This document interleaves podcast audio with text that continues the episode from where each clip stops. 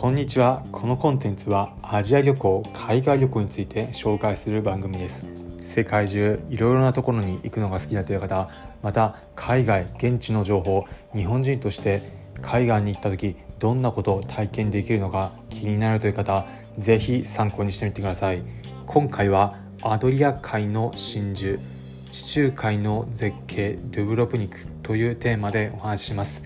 海外旅行先どっかいいとこないかなと探している方また日本人の旅行先現地に実際に行ってみたらどのような体験できるのか気になるという方ぜひチェックしてみてください。今回紹介するのは東ヨーロッパクロアチアの人気の観光スポットです。ドゥブロクニクという場所。聞いたこともある方いらっしゃるでしょうか？旅行好きの方特に絶景だったりヨーロッパ好きな方にとってはもしかしたら聞いたことあるという方もいるかもしれません。場所は東ヨーロッパのクロアチアになります。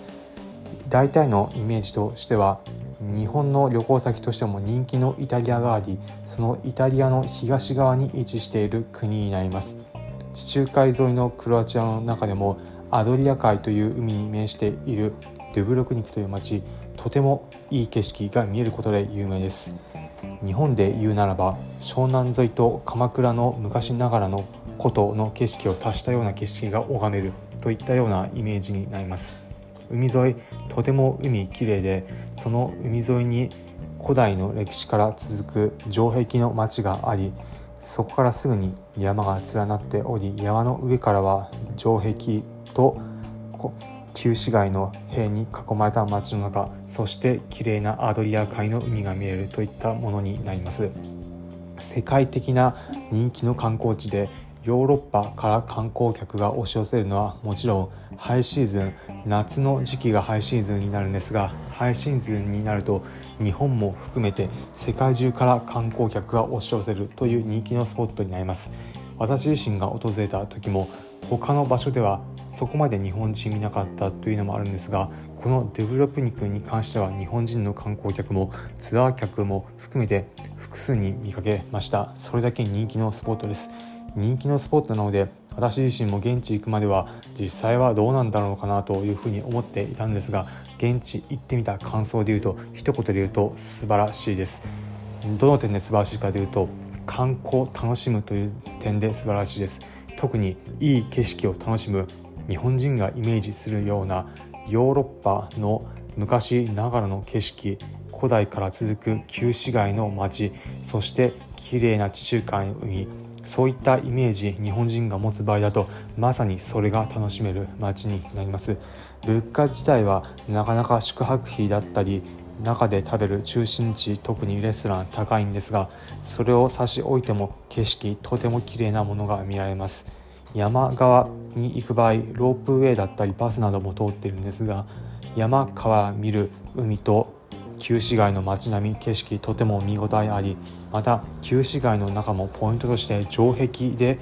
囲まれている部分城壁を歩きながら見学できるというところもあります。さらに城壁のそばにいくつか博物館があり海洋博物館かつてドゥブロクニク地中海の交易貿易で栄えた町でありその様子がわかる船など船舶なども内容を展示してある海洋博物館で中見学できたり他にもかつてドゥブロクニクが栄えていた時どのような状態だったのかがわかるような博物館だったりキリスト教の教会など見どころいくつかあります。旧市街の街中も大きく歩道が捉えていて散歩するだけでも楽しめる街並みになります。まさに日本人がイメージするヨーロッパの昔ながらの旧市街を一緒に楽しめる街になります。今度海外どっか行きたいかなというふうに考えている方ヨーロッパの人気の旅行先イタリアだったりスペインだったりイギリスフランスはもちろんなんですがそれ以外でも東ヨーロッパではクロアチアのドゥブロクニクおすすめです。